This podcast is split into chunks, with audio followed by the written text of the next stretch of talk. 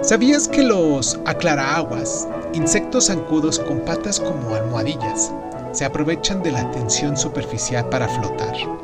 Y que literalmente se dice, lo que hacen es andar sobre el agua. El agua es la sustancia más extraña y ubicua de la Tierra. Es menos densa como sólido que como líquido, lo que explica que eh, el hielo flote.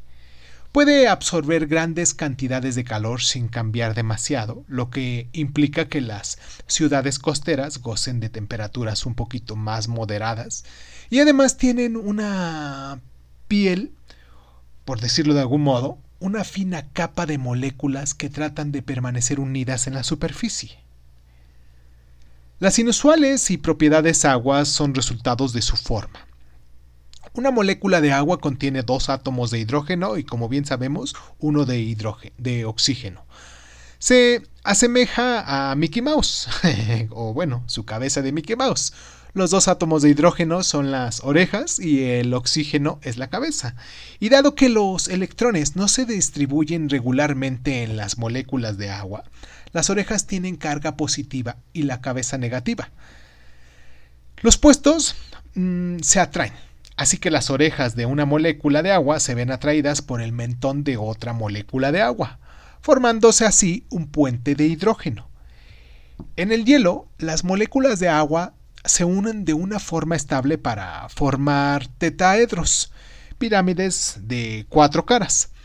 Pero en una forma líquida, la estructura de las moléculas de agua es un tanto menos rígida los puentes de hidrógeno se rompen y vuelven a unirse constantemente. De hecho, por término general, no suele durar más de una fracción de segundo.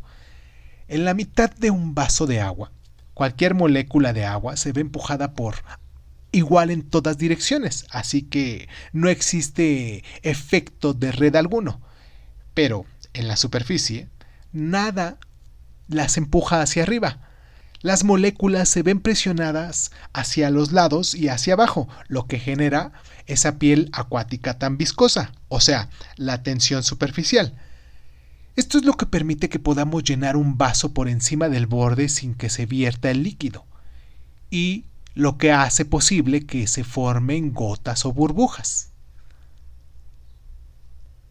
¿Sabías que la tensión superficial del agua no es suficientemente fuerte como para ahogar a los insectos que caen accidentalmente en ellas? ¿Y que no pueden agitar sus alas lo bastantemente rápido como para escapar de la atracción de las moléculas del agua?